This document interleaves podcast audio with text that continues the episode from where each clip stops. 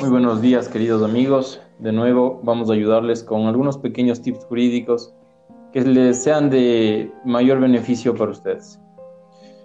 Yo les voy a hablar sobre el cálculo del despido intempestivo. Para ello, les voy a definir que el despido intempestivo es la terminación de la relación laboral realizada de manera unilateral por parte del empleador. Dicho en otras palabras, es el aviso mediante el cual el empleador le hace conocer al trabajador que es su voluntad de dar por terminada la relación laboral. Para poder calcular esto, de acuerdo al artículo 188 del Código de Trabajo, se lo calcula de la siguiente manera. Si un trabajador lleva laborando hasta tres años, le corresponde tres remuneraciones de la última completa que recibió. Es decir, puede llevar trabajando seis meses, un año, dos años o hasta tres años, le corresponderá siempre tres remuneraciones de manera obligatoria. Si el trabajador lleva laborando más de tres años, le corresponderá recibir una remuneración de la última completa que recibió por cada año de trabajo sin que de ninguna manera sobrepase las 25 remuneraciones. En despido intempestivo, la fracción del año se considerará como año completo. Es decir, si llevo trabajando 5 años un día, me correspondería recibir 6 remuneraciones, por la regla antes descrita. A esta indemnización se le suma el valor de la bonificación por desahucio, más los proporcionales de los décimos y vacaciones. A continuación, mi compañera. Ya, continuando con, con estos tips, ahorita les voy a dar el cálculo de los fondos de reserva. Bueno, primero, el derecho de los fondos de reserva tiene todo trabajador que preste servicios por más de un año.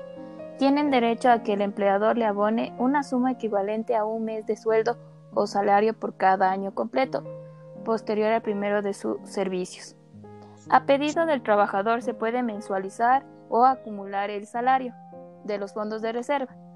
Si se mensualiza este, este, este salario será directo al trabajador en, y se acumulará en los roles de pago, mientras, cuanto, mientras este sea realizado de manera acumulativa, se lo realizará mediante el Instituto de Seguridad Social. Para calcular los fondos de reserva eh, se debe calcular primero el, inicio de la relación laboral con la fecha de terminación de la relación laboral. Entonces, eh, analizando esto, el primer año y el último año es el que se debe calcular los días y los años intermedios no. Luego calcula los valores con los sueldos que ganen los trabajadores y si ganan menos del básico debe calcular con el sueldo básico, ya que una persona no puede ganar menos del salario básico. Digamos que el primer año gana 400. Usted divida eso por 360 y y el resultado de eso multiplica por el cálculo de los días del primer año.